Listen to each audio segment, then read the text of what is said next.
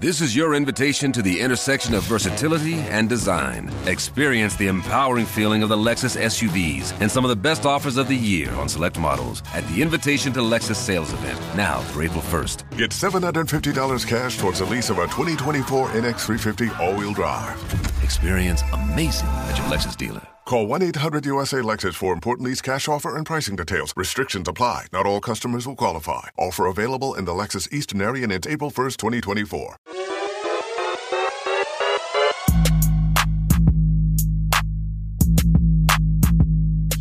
Herzlich willkommen zum Podcast der Mission Money. Wir sind heute zurück mit einem sehr spannenden Gast. Er ist Chefanlagestratege der Deutschen Bank und heute endlich zum ersten Mal zu Gast bei Mission Money. Herzlich willkommen, Dr. Ulrich Stephan. Hallo, ich grüße Sie. Sehr schön, dass Sie endlich mal bei uns zu Gast sind. Zeit ist es geworden, vor allem weil es momentan so viele spannende Themen gibt. Ein Thema treibt natürlich die Menschen generell um und vor allem uns Anleger natürlich auch die Inflation. Gefühlt und auch äh, wenn man auf die Zahlen schaut, steigt sie immer weiter. Sieben Prozent jetzt im Dezember in den USA. Meine erste Frage, hat Sie das überrascht oder ist das sozusagen voll im Konsens? Ja, sieben Prozent ist schon eine, eine, Zahl, wo man mal die Augenbrauen hochzieht. Ähm, ich glaube, das war nicht so erwartet worden. Dass die Inflation steigen würde, war, glaube ich, klar. Ähm, ich meine, dass man unterscheiden muss zwischen temporären Effekten. Das hatten ja auch die Notenbanken immer betont. Die EZB betont es immer noch äh, und eben strukturellen Effekten. Und äh, da gilt es dann eben, diese auseinander zu arbeiten, um zu sagen, wie hoch könnte denn die Inflation in Zukunft sein und wie energisch müssen sich die Notenbanken dann dagegen stellen. Dann machen wir das doch gleich mal, denn das ist ja eigentlich die Kernfrage. Die einen sagen ja, ach, das ist alles kein Problem, das sind jetzt die Sondereffekte, Mehrwertsteuer und Pandemie und das regelt sich schon. Die anderen sagen, ähm, ja, stellt euch mal auf ein ganz neues Zeitalter ein. Das sind jetzt mal die zwei Extreme äh, nach dem Motto, wir sind am Ende. Was ist denn jetzt die Wahrheit und vor allem, Sie haben es gerade gesagt, was ist jetzt strukturell und was wird hoffentlich oder wahrscheinlich bald wieder verschwinden? Ja, ich glaube eben, dass so Fragen wie äh, die Erholung nach der Krise, die Lieferketten, die ja auch mit Corona zu tun haben, weil in Asien, insbesondere mit der No-Covid-Strategie Chinas, dann Häfen äh, geschlossen sind, Lieferketten eben nicht so funktionieren. Ähm, die Staaten haben den Haushalten, äh, gerade auch in den USA, große Schecks äh, zur Verfügung gestellt.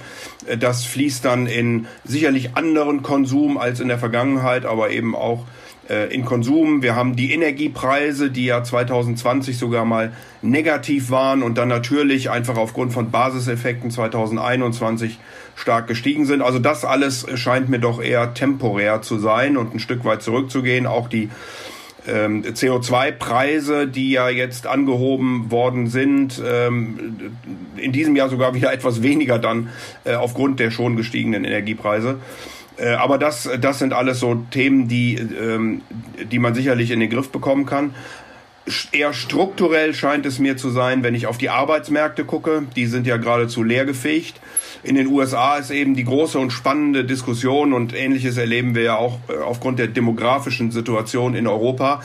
Wer kehrt denn an den Arbeitsmarkt zurück? Es sind Millionen von Menschen ausgeschieden, die gesagt haben, ich äh, habe jetzt entweder einen Scheck vom Staat gekriegt oder ich mag nicht mehr arbeiten oder äh, ich muss mich um die Kinder kümmern, Corona ist zu gefährlich, welche Gründe auch immer dort herrschen mögen, äh, ist zumindest die sogenannte Partizipationsrate, also die Anzahl der Erwerbsfähigen am Erwerbsleben deutlich zurückgegangen. Und die große Frage nochmal wird sein, ob die zurückkommen. Wir haben den letzten Arbeitsmarktbericht, da waren 400.000 neue Stellen erwartet worden. Es sind dann nur 200.000 gekommen. Gleichzeitig sind aber die Löhne stark gestiegen, um 4,7 äh, Prozent ähm, im Jahresvergleich. Und das deutet ein Stück weit darauf hin, auch zusammen mit dem sogenannten Jolz-Report, der zeigt, dass über 10 Millionen offene Jobs in den USA sind. Dass eben die Unternehmen suchen, dass sie auch bereit sind äh, zu zahlen, aber, aber die Menschen nicht kommen. So, und dann kämen wir eben in eine Lohn, ähm, äh, möglicherweise rein und das wäre dann eher doch ein strukturelles Thema für die Inflation. Das zweite Thema ist ähm, äh, aus meiner Sicht die Fragestellung der grünen Transformation insbesondere, also sicherlich auch Resilienz der Lieferketten, was mehr Geld kosten wird, ähm, Inequality, äh, die, die, die, das, das Kümmern um eher die bedürftigeren Menschen äh, dieser Welt. Ich glaube, auch das hat man gelernt, dass man sich um diejenigen, die da zurückgeblieben sind, kümmern muss. Das gilt ja auch jetzt für die Digitalisierung, für die grüne Transformation. Es wird ein Riesenumbruch in der Wirtschaft sein. Man wird sich mit den Menschen beschäftigen müssen und äh, das führt dann typischerweise dazu, dass natürlich diejenigen, die nicht ganz so vermögend sind, das Geld dann auch eher ausgeben. Also auch das könnte strukturell ein Stück weit inflationsfördernd sein. Und wie gesagt, ganz direkt die grüne äh, Transformation im Sinne von gesamtwirtschaftlicher Nachfrage, Investitionen, die damit in riesiger Art und Weise verbunden sind. Und wir lesen ja nicht jeden Tag, aber ab und zu, dass oder wie weit man eigentlich vom ähm, ähm, Bruttoinlandsproduktstand vor der Krise noch entfernt ist. Äh, die USA sind ähm, wahrscheinlich drüber, ähm, die Europäer sind nicht mehr weit davon entfernt. Und wenn man in solch eine Situation dann eben massiv hinein fiskalisch stimuliert, dann ist das doch ein Stück weit inflationstreibend. Ähm, und deswegen glaube ich eben auch, dass die Inflation in den nächsten Jahren etwas höher sein wird, als sie in den vergangenen zehn Jahren seit der großen Finanzkrise gewesen ist. Jetzt nehmen Sie uns mal mit, wie geht man denn daran? Also wie berechne ich denn sowas? Ich kann mir natürlich die ganzen Faktoren anschauen. Sie haben das gerade sehr schön erklärt. Das, glaube ich, kapieren die Leute auch alles. Aber trotzdem fragt man sich, gerade wenn das jetzt alles zusammenkommt, Sie haben auch schon diese sogenannte Greenflation, also grüne Inflation sozusagen angesprochen. Ähm, wie rechne ich dann das, äh, das denn jetzt aus? 2022, 2023? Wie komme ich da auf 5%, 10%, 15%? Ähm, wie kann ich mich da nur ansatzweise nähern bei so einer Prognose?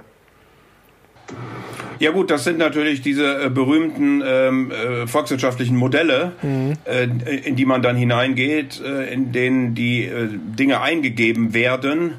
Ähm, also wie sieht eine Volkswirtschaft aus? Äh, wie laufen die Lieferketten? Wo haben sich Preise entwickelt ähm, von bis? Wie sind natürlich dann auch Prognosen nach vorne? und in diesen volkswirtschaftlichen Modellen ähm, wird dann eben errechnet, äh, wie äh, die Inflations- äh, oder Wachstumsprognosen einer Volkswirtschaft sein können. Das ist zugegebenermaßen ein relativ komplizierter Prozess. Also das ist, glaube ich, nicht ganz einfache Plus-Minus-Mathematik, sondern schon etwas aufwendiger, weil es eben ganz viele Einflussfaktoren gibt. Aber das zeigt eben auf der anderen Seite natürlich auch, wie anfällig diese Modelle sind. Also immer dann, ähm, weiß nicht, ob das immer richtig verstanden wird, aber man kann natürlich Prognosen nur machen aufgrund der Informationen, die einem äh, im Moment zur Verfügung stehen. Und wenn sich die Dinge ändern, dann muss man eben auch die Prognosen äh, ändern. Ähm, und das zeigt sich sehr deutlich in diesen Modellen, wo dann sofort äh, eingegriffen werden muss und die Parameter einfach geändert äh, werden äh, müssen, um, um dann zu sehen, was kommt dann als Ergebnis am Ende dabei raus. Und dann muss man eben auch bereit sein, seine Prognosen entsprechend anzupassen. Dann ist natürlich die Frage, wie sinnvoll sind solche Prognosen überhaupt? Naja gut, sie werden eben äh, doch erwartet, äh, weil man sich an irgendwas ja orientieren muss. Und mhm. wahrscheinlich ist es besser aufgrund äh, der äh, momentanen Informationslage nach bestem Wissen und Gewissen äh, eine Situationsbeschreibung und dann eben eine Prognose abzuleiten, als äh, gar nichts zu haben. Äh, aber man muss eben wissen, wenn man sich diese Prognosen anguckt, dass sie eben eine Momentaufnahme sind, dass sie ähm, sich an oder angepasst werden müssen in dem Moment, wo man eben ähm, beobachtet, dass sich Dinge auf der Welt ändern. Und das können eben politische Situationen sein, ähm, das können äh, fiskal geldpolitische sein, das können äh, ökonomische sein, Unternehmen äh, ändern sich, neue Produkte werden erfunden, äh, das können Naturkatastrophen sein. Also ganz viele Faktoren spielen hier mit rein, äh, die dann beobachtet werden müssen. Und wenn sie eben so gravierend sind, dass sie hier in diesen Modellen wirkliche Auswirkungen haben, dann, äh, dann ändern sich eben auch die Prognosen. Jetzt ändern sich ja immer wieder Sachen. Jetzt hat China zum Beispiel wieder ähm, ja, durchgegriffen, kann man sagen. Die wollen jetzt Omikron hart bekämpfen, weil das auch mit den Impfstoffen nicht so funktioniert. Die haben ja zum Beispiel keinen BioNTech äh, Moderna mit den Lieferketten. Jetzt waren schon wieder sehr viele, dass das doch nicht so schnell gehen könnte. Ähm, haben Sie Angst, wenn sozusagen die Prognosen negativ ausfallen, dass wir dann am Ende vielleicht sogar die Kontrolle verlieren könnten über die Inflation? Nein, ich glaube, ich glaube nicht. Also ich glaube schon, dass wir von diesen hohen Inflationszahlen über fünf Prozent in Europa, äh, sieben Prozent hatten Sie gesagt, in den äh, Vereinigten Staaten, äh, dass wir da wieder runterkommen werden ähm, aufgrund eben von Basiseffekten und diesen äh, Corona-bedingten äh, Themen. Ich ähm, habe immer gesagt oder wir haben immer geglaubt, dass das erste Quartal noch schwierig wird, wegen eben Omikron, wegen der No-Covid-Strategie in China. Ähm, hier will man mindestens mal über die Olympischen Spiele äh, kommen, die ja im Februar äh, stattfinden ähm, ich glaube schon, dass wir danach eine gewisse Lockerung äh, sehen werden, dass wir dann auch äh, hoffentlich äh, dann endemisch werden können im Laufe des ersten Halbjahres und dann sollten sich nicht sofort, aber langsam die Themen wieder entspannen und dann eben auch die Inflationsrate äh, ein Stück weit zurückgehen. Die Europäische Zentralbank beispielsweise erwartet äh, im Durchschnitt für dieses Jahr 3,2 Prozent. Das ist deutlich über dem Ziel aber ähm, es ist eben niedriger als die äh, aktuellen äh, Inflationszahlen auch in Europa waren im vierten Quartal. Wie viel spielt denn eigentlich in die Inflation rein, was man jetzt als Volkswirt oder auch als Anleger gar nicht messen kann? Also Psychologie. Robert Schiller spricht ja sehr gerne von dieser narrativen Wirtschaft. Hans-Werner Sinn hat das vor kurzem bei uns auch gesagt, dass Inflation ja eigentlich eine Art Narrativ ist. Ähm, wenn sich das sozusagen mal umkehrt von, ja, ist halt jetzt ein bisschen höher, ist noch normal in, um Gottes Willen, äh, unser Geld geht kaputt. Ähm, wie viel spielt da rein, was wir quasi gar nicht messen können? Ja, die, die Statistiker versuchen ja schon heute sozusagen den technischen Fortschritt äh, zu greifen mhm. ähm, und äh, ihn mit zu berücksichtigen in der Inflations- äh. Da wird dann beim Wachstum was draufgerechnet, bei der Inflation was runtergerechnet, weil man eben ein besseres Produkt äh, ja dann, äh, wenn man über Technik beispielsweise redet, auch äh, bekommen kann. Also das ist natürlich ähm, irgendwo auch eine Schätzung, die damit einhergeht. Der zweite wichtige Punkt, glaube ich, wenn man über Inflation redet, ist äh, immer der, wo, wo messe ich sie denn und wie messe ich sie denn? Äh, wir haben ja jetzt auch über viele Diskussionen ähm, gelernt, dass wir über Erzeugerpreise reden, wir reden über Konsumentenpreise, wir reden über die Headline Inflation, also das, was sozusagen der gesamte Warenkorb macht. Wir reden über die äh, Kernrate der Inflation, dann rechnet man dann die typischerweise sehr volatilen, also sehr schwankungsanfälligen Elemente wie Energie und Nahrungsmittel heraus. Ähm, also es kommt darauf an, wo und wie ich sie am Ende messe. Wahrscheinlich haben wir schon lange Inflation, äh, haben sie nur nicht gemessen, weil sie eher in ähm, Wertpapieren, in Immobilien und ähnlichen Dingen äh, stattgefunden hat, aber eben nicht in den Warenkörben äh, der Menschen. Da scheint sie sich jetzt eben äh, mithilfe von äh, Corona ähm, und diesen, wie gesagt, Nachholeffekten etc. Äh, langsam festzusetzen. Okay, jetzt ist natürlich noch eine Frage mit den Lieferketten. Ähm, wie gehe ich denn da vor? Also eigentlich kann ich ja mir natürlich nur anschauen, was passiert jetzt in China. Klar, das ist ja relativ offensichtlich. Ich kann mit den Unternehmen sprechen, ich kann mir die Häfen anschauen. Aber wie gut lässt sich das denn einschätzen? Und vor allem, was ist Ihre Prognose für dieses Jahr? Also wann gibt es da wieder Normalität? Ja, ich habe schon gesagt, China ähm, will sicherlich über die Olympischen Spiele ähm, hinauskommen. Ich glaube, dass die No-Covid-Strategie schwierig sein wird, äh, durchzuhalten. Die chinesische Regierung, die kommunistische Partei, hat ja auch hier schon zumindest verbal ein bisschen abgerüstet. Ähm, und ähm, mal gucken, wie sie denn damit umgeht. Im Moment eben noch total rigide wegen, äh, ich glaube, wegen der Olympischen Spiele. Aber wenn Omikron tatsächlich so ansteckend ist und wenn in Anführungsstrichen der Rest der Welt quasi durchseucht ist, dann wird es natürlich äh, schwierig, äh, in China dieses durchzuhalten. China ist wohl mit den Impfquoten relativ weit zurück, weil man eben wegen dieser No-Covid-Strategie wenig Infektionen hatte, haben die Menschen geglaubt, dass sie sich auch nicht impfen müssen. Ich glaube, es wäre richtig, in China eine ähm, echte Impfkampagne äh, zu machen. Man hat ja auch bisher die ähm, Messenger-RMA-Impfstoffe nicht zugelassen. Ähm, auch das ist möglicherweise zu überdenken, aber äh, da fragen Sie mich natürlich, ob äh, die kommunistische Partei da über ihren Schatten springen kann und diese Dinge zulassen. Es wäre zu wünschen, ähm, aber es besteht zu befürchten, dass man eben noch etwas länger an dieser No-Covid-Strategie festhält und sie einem dann umso heftiger am Ende auf die Füße fällt, weil eben die Impfquote zu gering ist und sich dann irgendwann die Menschen dann doch anstecken werden. Also haben wir da, höre ich raus, ein ganz schön ordentliches Restrisiko, was die Lieferketten betrifft. Ja, das ist nach wie vor eben äh, vorhanden. Wir sehen ja im Moment auch wieder, wie ähm, stark China gegen äh, Corona vorgeht, äh, wie einzelne Menschen vorgeführt werden, äh, wie äh, streng man mit den Quarantänebestimmungen umgeht. Äh, da werden dann Flugbegleiter in Hongkong verhaftet, die sich äh, tatsächlich oder angeblich nicht ähm, äh, an die äh, Quarantänebestimmungen gehalten haben. Da werden äh, ganze Städte abgeriegelt ähm, und äh, das stört dann natürlich immer wieder die Lieferketten, weil ähm, ich glaube, acht von den zehn größten Häfen der Welt liegen in, in China und das ist nun mal eben die Werkbank der Welt und wenn die Dinge nicht kommen und das Erstaunliche ist ja, ähm, dass der Welthandel sehr gut läuft ähm, auch stark gewachsen ist, aber dass wir trotzdem über Lieferkettenprobleme reden, weil es oft eben an einzelnen Komponenten liegt. Und ich glaube, was, ähm, was man da diskutieren muss, ist äh, die eben extreme internationale Arbeitsteilung. Da bin ich übrigens nicht in dem Camp äh, zu sagen, wir müssen das alles zurückdrehen, ähm, sondern ähm, ich will nur darauf aufmerksam machen, äh, wie oft einzelne Komponenten eben die Landesgrenzen überschreiten. Ich glaube, bei der ähm, Semiconductor, also Chip-Produktion, ist das äh, mindestens 400 Mal der Fall. Ähm, auch bei den Impfstoffen wissen wir, dass äh, an die 200 Mal hier die äh, Grenzen überschritten werden. Also es ist oft nicht so einfach, diese Produkte herzustellen. Es sind ganz viele Komponenten aus ganz vielen Ländern. Und da hilft, da, da hilft es eben dann nicht, wenn ein einziges fehlt, dann kann man das Produkt schon nicht herstellen. Und insofern ähm, werden eben diese No-Covid-Strategien in China immer wieder zu Belastungen führen können.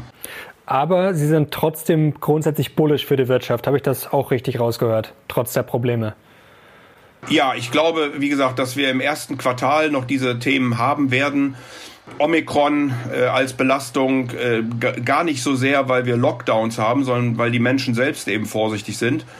Ähm, lese das also immer wieder in der Zeitung, dass hier ähm, äh, Restaurants schlecht besucht werden. Man sieht das ja auch an, an, an Tourismus und, und Reise. Also da brauche ich gar keinen Lockdown, sondern da beschränken sich die Menschen selbst ähm, in diesen Freizeitaktivitäten. Äh, wir haben sicherlich auch die hohen Energiepreise, die noch auf die Stimmung und auf die Wirtschaft drücken werden im Winterhalbjahr und ähm, am Ende eben dann diese Lieferkettenprobleme. Nochmal, ich hoffe, dass wir eher endemisch werden. Äh, da hat China sicherlich noch einen schwierigeren Weg vor sich als äh, möglicherweise andere Länder, die schon deutlich weiter sind mit der, mit der Impfung. Ähm, aber dass wir mit äh, einer eher endemischen und eher weniger krankmachenden Variante dann eine, eine Besserung sehen werden ähm, in der Ökonomie, in den Öffnungen auch der, der Dienstleistungen, ähm, auch in China dann äh, im Laufe des ersten, des ersten Halbjahres. Jetzt haben Sie die Strompreise gerade schon angesprochen. Gerade in Deutschland gibt es da heftige Diskussionen. Viele waren schon vor dem Blackout. Äh, Herr Habeck hatte ambitionierte Pläne. Die Frage ist, ob es dann klappt. Wie vorsichtig, ich drücke es mal höflich aus, sind Sie denn da oder besser gesagt, wie gefährlich ist das gerade für die deutsche Wirtschaft?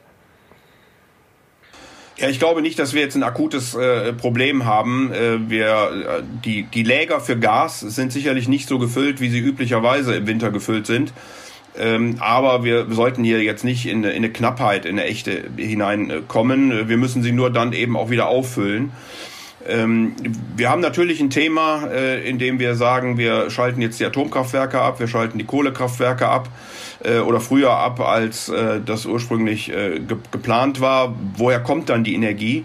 Sie soll ja aus Erneuerbaren kommen. Da haben wir aus meiner Sicht kein Erkenntnisproblem, da haben wir ein echtes Umsetzungsproblem. Und wenn wir die Ziele, die die Bundesregierung sich gegeben hat, bis 2030 erreichen wollen, dann müssen wir eben jetzt wirklich in die Umsetzung kommen. Dann muss jetzt äh, angefangen werden, äh, denn wir wissen ja, die Errichtung eines Windkraftrades dauert sechs, sieben Jahre. Äh, wir haben jetzt 2022, also es wird Zeit, äh, dass wir äh, wirklich damit in die Umsetzung gehen und, und es wirklich machen. Ähm, und ansonsten werden wir wahrscheinlich im Europäischen Verbund auf europäischen Strom angewiesen sein, den wir dann entweder aufgrund von Kohlekraft aus Polen oder Atomkraft aus Frankreich importieren.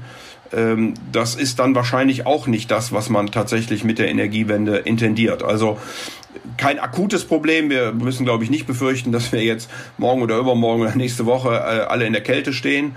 Ähm, aber ähm, wir müssen äh, wirklich in die Umsetzung dessen gehen, was wir uns vorgenommen haben. Sonst wird das ein sehr zähes Unterfangen werden. Also einiges zu tun für die Bundesregierung. Hoffen wir mal, dass das klappt. Ähm, jetzt kommen wir zu einer anderen Baustelle. Stichwort Notenbank und Zinsen. Die Zinswende, die geistert ja jetzt schon auch seit einigen Wochen rum, hat gerade die Wachstumsaktie natürlich jetzt richtig unter Druck gebracht. Jetzt ist die Frage, was macht gerade die FED? Ähm, drei Zinserhöhungen sind ja jetzt quasi schon eingepreist. Also damit rechnet man. Ob es dann kommt, wird die Zeit zeigen. Ähm, wie heftig wird denn die Zinswende aus Ihrer Sicht? Ja, die Fed hat, äh, wie gesagt, bis in den äh, November hinein ja auch von äh, transitory äh, gesprochen, also von vorübergehender Inflation. Ähm, dann hat Paul im Grunde genommen nach seiner Nominierung für eine zweite Amtszeit eine Kehrtwende gemacht und hat gesagt, er wäre jetzt nicht mehr im Team äh, vorübergehend, sondern er wäre jetzt im, im, Team bleibend. Und äh, seitdem, also seit Mitte November, sind die Töne aus der Notenbank eben deutlich äh, strenger geworden. Äh, wir haben dann äh, Anfang Januar die Veröffentlichung des Protokolls der Dezember-Sitzung der amerikanischen Notenbank äh, gehabt. Hier wurde nicht nur vom Rück, von der Rückführung des Kaufprogrammes für Anleihen und nicht nur von Zinserhöhungen gesprochen, sondern eben auch von einem Abschmelzen der Bilanz. Also bisher war man davon ausgegangen, dass die amerikanische Notenbank zwar die Käufe zurückführt, dann einstellt im Laufe des Jahres, ähm, auslaufende Anleihen aber wieder anlegt, so dass die Bilanzsumme gleich bleibt. Und das scheint nun nicht äh, mehr weiter in der Diskussion zu sein, sondern man will eben aktiv die Bilanzsumme äh, abschmelzen. Es gab weitere Kommentare, auch gerade in den letzten Tagen der Notenbank. Der Kapitalmarkt geht mittlerweile von vier Zinsschritten aus in diesem Jahr der amerikanischen Notenbank. Der erste im März und dann wahrscheinlich im Quartalstakt.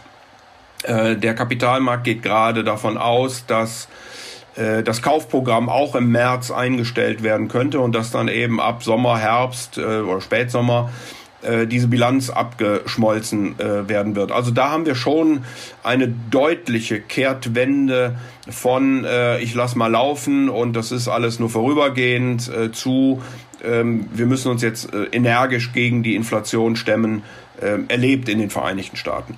Das hat insgesamt die Zinsen natürlich nach oben gezogen, äh, auch in Europa. Äh, obwohl die Europäische Zentralbank äh, in einem völlig anderen äh, Film sozusagen lebt. Äh, Philip Lane hat gerade ähm, am Jahresende nochmal betont, wie äh, vorübergehend doch die Inflation ist.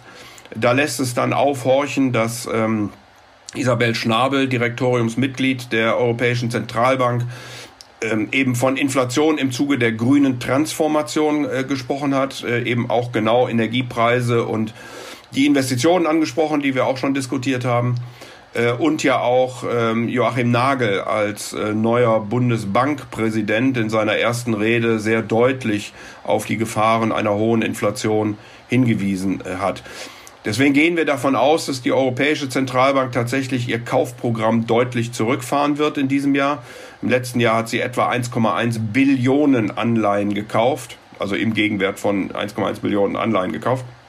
In diesem Jahr sollten das äh, möglicherweise 500 Milliarden werden, vielleicht sogar etwas weniger. Ähm, also das ist schon eine, eine Bremse, aber ähm, Zinserhöhungen können wir im Moment noch nicht erkennen glaube, wenn man an Zinsen denkt, dann wird es zuerst so eine technische Zinserhöhung geben, eben auf der Seite der Einlagen äh, der, der Banken bei der Europäischen Zentralbank. Äh, das könnte zum Jahresende, Anfang 2023, vielleicht mal äh, diskutiert werden. Ähm, aber Zinserhöhungen, also Leitzinsen, das hat die Europäische Zentralbank bisher komplett ausgeschlossen. Okay, aber jetzt gehen wir mal davon aus, der Leitmarkt USA, da wird es ein bisschen hochgehen. Ähm, was sind jetzt quasi Ihre Schlussfolgerungen? Also wird es richtig schwierig für Aktien und wird dann tatsächlich in Anleihen umgeschichtet oder sind Sie doch nicht so äh, pessimistisch für Aktien? Also ich bin ähm, ich glaube nicht, dass diejenigen, die in Anleihen investieren, äh, nur wegen niedriger Zinsen einfach mal in Aktien springen. Und ich glaube auch nicht, dass umgekehrt äh, das äh, total der Fall ist, sondern ich glaube, dass wir, wie Sie es ja vorhin schon sagten, auf die Bewertungen gucken müssen und da der Zins dann eben eine Rolle spielt. Also Equity Risk Premium, die zukünftigen Gewinne, die auf den heutigen Tag diskontiert werden und mit einem höheren äh, Zinssatz dann einfach weniger wert sind. Und das trifft dann vor allen Dingen die eben, die sozusagen Zukunftsgeschäftsmodelle haben, die heute noch nicht so hohe Gewinne haben, aber möglicherweise in, in Zukunft. Und die könnten natürlich stärker betroffen sein. Auf der anderen Seite haben wir ähm, ja viele äh, gerade zyklische Aktien, äh, die ähm, sehr stark unter der Pandemie äh, leiden und gelitten haben, äh, preiswert sind. Und wenn wir tatsächlich in einen endemischen Zustand der Pandemie, also die Pandemie verlassen und in einen endemischen Zustand kommen, äh, dann äh, Aufholeffekte haben. Deswegen bin ich unterm Strich nicht zu pessimistisch äh, auf den Aktienmarkt. Ich glaube aber, dass wir uns in diesem Jahr auf hohe äh, Schwankungen, Kursschwankungen werden einstellen müssen. Es wird immer wieder die Diskussion geben, ähm, wie stark steigen die Zinsen, wie sehr belastet das das Wachstum. Äh, es wird auch immer wieder Favoritenwechsel geben. Ähm, Im Prinzip würde ich im ersten Halbjahr eher auf äh, die, die, die zyklischen Value-Aktien, die eben Nachholbedarf haben, schauen und äh, würde dann ähm, im Sommer, im zweiten Halbjahr eher eine Babel-Strategie zwischen Technologie und, und ähm, den, den defensiven Werten äh, eingehen. Ähm, dann sollten die Amerikaner, also sollte der, der Zinspfad relativ klar sein und auch eingepreist im Markt. Äh, und wie gesagt, wir erwarten ja auch in 2023 dann wieder deutlich niedrigeres Wachstum und äh, dann wird man wahrscheinlich wieder stärker auf die Wachstumswerte gucken und eben auf ein paar defensive äh, Werte und ähm, nicht so sehr auf die Zyklika, die ich jetzt fürs erste Halbjahr präferieren würde. Jetzt haben Sie vor kurzem in Ihrem Jahresausblick geschrieben, warum neutral äh, das neue Underweight ist. Das müssen Sie uns erklären. Ja, damit meinte ich, dass wir äh, eben sehr niedrige Zinsen haben und äh, wenn man dann äh, Kursverluste hat, weil die Zinsen steigen, dann können, kann der niedrige Zins diese Kursverluste nicht mehr kompensieren. Mhm. Ähm, wenn Zinsen relativ hoch sind und man hat einen Kursverlust, dann äh, ist man unterm Strich immer noch äh, positiv. Ähm, jetzt könnte es eben sein, dass seit Jahrzehnten ähm, Rentenanleger, auch gerade institutionelle Rentenanleger, zum ersten Mal ähm, tatsächlich negative Renditen äh, einfahren. Und äh, das wird sicherlich keine schöne Situation sein. Und insofern werden sich natürlich Leute, äh, Investoren damit beschäftigen müssen, wo sie denn Alternativen finden. Die wird es wahrscheinlich nicht bei den sogenannten sicheren Häfen geben also den ähm, Staatsanleihen äh, von Industrieländern, sondern wahrscheinlich eher im Bereich der Unternehmensanleihen, vielleicht sogar der schlechteren Bonitäten, weil wir hier äh, Upgrades erwarten können und äh, sicherlich auch in dem ein oder anderen Emerging Market äh, Bereich. Äh, das ist immer ein bisschen unfair, die alle in einen Topf zu schmeißen. Äh, weil die Länder natürlich sehr unterschiedlich sind äh, und auch sehr unterschiedliche Entwicklungen haben, wenn man nur anguckt, wo die Türkei heute steht, mit welchen Inflationsraten und mit welcher Geldpolitik auf der einen Seite, aber beispielsweise eben auch China auf der anderen Seite eine relativ stabile Währung mit äh, ganz einkömmlichen Zinsen. Also das äh, scheint mir doch dann eher eine, eine Chance zu sein für äh, Anleger. Da würde ich auch nie als Privatanleger jetzt mir die Einzeltitel raussuchen. Oft kommt man natürlich gerade in China auch gar nicht dran, weil der Kapitalmarkt da nicht geöffnet ist. Aber über Fonds oder ähnliches kann man natürlich in solche Dinge dann investieren und auch vor allen Dingen auch breit diversifizieren. Vielleicht abschließend zum Thema Aktien. Jetzt hat es vor, äh, vor kurzem äh, Robert Schiller auch vor einem großen Einbruch gewarnt, vor minus 50 Prozent, hat vor allem gesagt, die US-Aktien sind viel zu teuer. Was wäre denn Ihr Fazit für den generellen Aktienmarkt? Wissen wir, wir wissen natürlich, viele Wachstumsaktien sind sicherlich nicht gerade billig, gibt aber auch viele günstige. Was ist denn so das große ganze Bild? Äh, sind wir jetzt überbewertet? Sind wir fair bewertet? Wie schätzen Sie das ein? Also das ist natürlich äh, die, Gretchenfrage ähm, und die kann ich Ihnen natürlich eher, ehrlich gesagt gar nicht beantworten, weil wenn ich sage, und das wäre meine erste Frage an Robert Schiller, äh, dass Aktien über- oder unterbewertet ist, dann muss ich ja ein Bewertungsmodell im Kopf haben. Das heißt, ich muss wissen, wo denn der richtige Wert einer, einer, äh, einer Aktie ist, eines Unternehmens ist da würde ich mir, glaube ich, Wissen anmaßen, was ich äh, nur bedingt habe. Weil, wie gesagt, die Dinge können sich ändern äh, in der Welt und äh, insofern ist das äh, eine sehr schwierige Nummer. Ich glaube, man muss äh, sicherlich auf den, auf den Zinssatz achten. Man kann sagen, dass wir, äh, wenn man beispielsweise auf das Kurs-Gewinn-Verhältnis guckt, historisch teuer sind, wenn ich es mit äh, Kursgewinn, mit einem Kursgewinnverhältnis von vor 10, 15, 20 Jahren vergleiche. Ähm, aber da war eben auch der Zins noch ein völlig anderer. Ähm, wenn ich den Zins mit äh, heranziehe, dann ähm, bin ich wahrscheinlich, was Equity Risk Premium angeht, jetzt auch nicht total billig, aber eben äh, nicht in solchen Größenordnungen, dass es eine Korrektur von 50 Prozent oder ähnlichem äh, erwarten lassen äh, sollte. Ähm, die Frage ist, was macht die Wirtschaft und können die Unternehmen weiterhin äh, Gewinne erzielen? Können sie die Margen halten? Das wird eine ganz wichtige Frage sein. Also äh, viele empfehlen ja, dass man vor allen Dingen auf die Unternehmen geht, die äh, eine gewisse Preissetzungsmacht haben, äh, weil eben die, die Input ähm, Produkte, ähm, also die Erzeugerpreise einfach so stark äh, gestiegen sind und äh, voraussichtlich auch noch aufgrund der Lieferketten etc. ein Stück weit weiter steigen. Also das ist sicherlich ähm, ein, ein Punkt. Ähm, aber ähm, wir gehen davon aus äh, und auch im Konsensus wird das erwartet, dass die Gewinne in diesem Jahr im hohen einstelligen Bereich ähm, zulegen können. Das ist viel weniger als im letzten Jahr, das darf man nicht vergessen. Da haben wir 50 Prozent plus gesehen, aber da kamen wir eben auch aus einer besonderen Situation.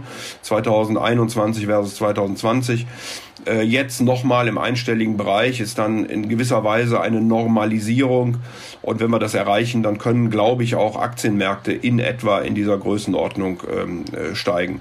Da muss man dann immer etwas selektiv hingucken. Da gibt es dann die Wachstumswerte natürlich, die relativ teuer sind, gerade Technologie, gerade in den USA. Da gibt es ja auch nur wenige, ich nenne die immer die Awesome Eight, also die wunderbaren äh, acht, wenn man sozusagen will, äh, die da den Markt stark nach oben gestiegen äh, gezogen haben. Es gibt aber auch andere Werte äh, und ich hatte ja die zyklischen äh, Value-Aktien angesprochen, die heute einfach sehr preiswert sind. Ähm, und äh, dann muss man eben dort eine entsprechende Strategie finden, um die richtigen Aktien äh, auszuwählen. Aber ich, ich glaube, dass wir auch in diesem Jahr, oder ich bin der festen Überzeugung, dass wir auch in diesem Jahr am Aktienmarkt natürlich klare Chancen haben. Kommen wir noch zu anderen Assetklassen, nämlich Rohstoffe. Da haben viele schon letztes Jahr den Superzyklus, den neuen, ausgerufen. Glauben Sie da auch dran? Nein, wir brauchen für die äh, grüne Transformation natürlich Rohstoffe. Also jedes Windrad, jeder Solarpark braucht auch ein Fundament. Und deswegen braucht man Eisenerz und, und, äh, und, und Stahl und Kupfer und Beton und, und, und, und, und, und. Äh, wir brauchen Rohstoffe für Batterien etc. Also ich glaube schon, dass äh, da eine große Nachfrage äh, sein wird. Mag sein, dass ähm, jetzt zuerst mal eine gewisse Pause eintritt, nachdem viele, gerade auch Industriemetalle, ja deutlich gestiegen sind in den letzten Monaten, vielleicht mit Ausnahme von Eisenerz. Ähm, sollten hier noch weitere Kurssteigerungen möglich sein, aber sicherlich auch nicht in diesem Umfang, wie wir das äh, in der Vergangenheit äh, gesehen haben. Bei, bei Energie, ähm, wie gesagt, sind die Meinungen sehr gespalten. Äh, wir werden sicherlich noch hohe Preise sehen über den Winter. Gerade Ölpreis steigt wieder, Gas unter extremen Schwankungen ist ja immer noch auf super hohem Niveau, obwohl sich der Preis ähm, halbiert hat von seinen Höchstständen. Ähm, aber auch hier sollten wir dann nach dem Winter eine gewisse Normalisierung haben. Bei Gold bin ich nicht so der totale Fan, weil ich glaube, wenn die Zinsen steigen, wenn vor allen Dingen auch die Realrenditen steigen, vielleicht auch noch ein, ein wichtiger Punkt, äh, mit den Notenbankäußerungen in den USA sind ja nicht nur die nominalen Zinsen gestiegen, sondern es sind auch die Inflationserwartungen gesunken. Also der Kapitalmarkt hat sozusagen gesagt, die, die Notenbank hat jetzt endlich erkannt, äh, jetzt äh, werden sie was gegen die Inflation tun und dann äh, werden auch die Inflations die Inflationszahlen nicht so hoch sein und dann sinken die Inflationserwartungen. Und äh, dieses beide zusammengenommen hat dann eben dazu geführt, dass die Realrenditen deutlich angezogen sind. Sie sind immer noch im negativen Bereich, aber das ist eben kein besonders günstiges Umfeld für beispielsweise Gold, äh, weil die Opportunitätskosten schlichtweg ähm, einfach höher werden und deswegen glaube ich nicht, dass Gold der große Performer sein wird in diesem Jahr. Wie sieht es mit Immobilien aus? Ist da der große Boom vorbei oder kommt der jetzt erst durch die Inflation? Nein, ich glaube, der ganz große Boom ist da äh, zunächst mal vorbei. Äh, wir haben deutliche Preisanstiege gesehen, die Mietrenditen sind äh, gefallen. Äh, wir erleben jetzt, dass die Zinsen steigen. Ähm, glaube, dass in den nächsten Jahren 22, 23 wir hier schon ein Plateau erreichen werden. Ich glaube nicht, dass die Preise dann sehr stark zurückkommen werden, aber sie werden wahrscheinlich äh, nicht mehr äh, nicht mehr weiter steigen, an einzelnen Standorten dann auch äh, zurückkommen. Ähm, ob die Bundesregierung es tatsächlich schafft, die 400.000 Wohnungen zu bauen, die man sich da vorgenommen hat, da darf man, glaube ich, Fragezeichen dran machen.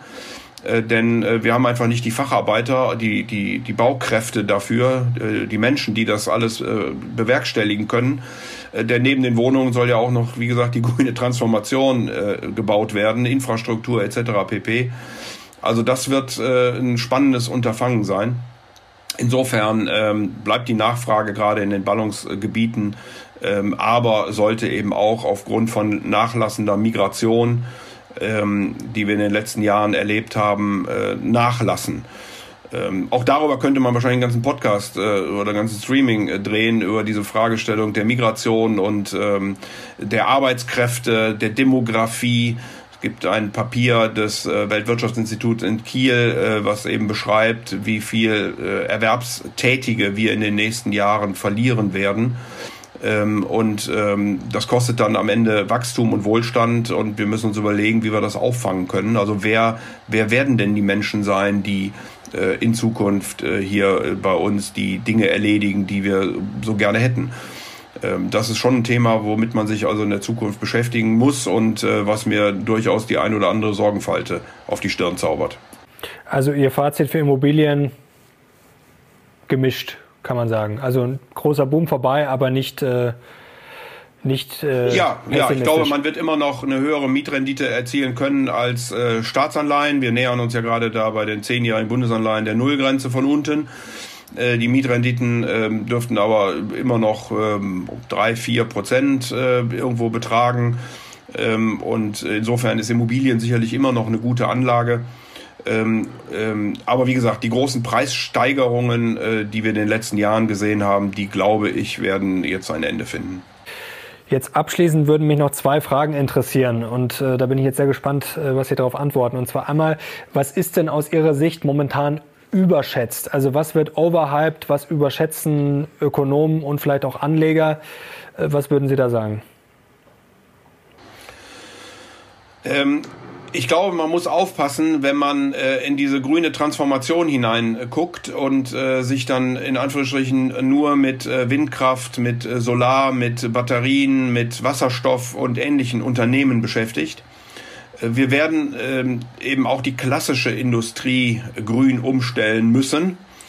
Äh, und insofern ist es aus meiner Sicht wichtig, auf die Unternehmen zu gucken, die sich hier wirklich auf den Weg machen, nachhaltigere Geschäftsmodelle aufzustellen und nicht nur auf diejenigen, die heute vielleicht schon da sind.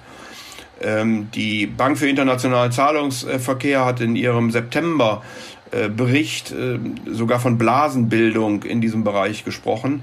Äh, will das jetzt nicht überhöhen, aber will eben darauf aufmerksam machen, ähm, dass wenn man sich mit nachhaltigen Investitionen beschäftigt, es nicht nur die sind, die man ähm, da sofort im Blick hat und die heute schon sehr nachhaltig sind, sondern dass wir eben auch äh, die Chemie, den Bau, äh, den Stahl äh, in Zukunft klimaneutral betreiben müssen.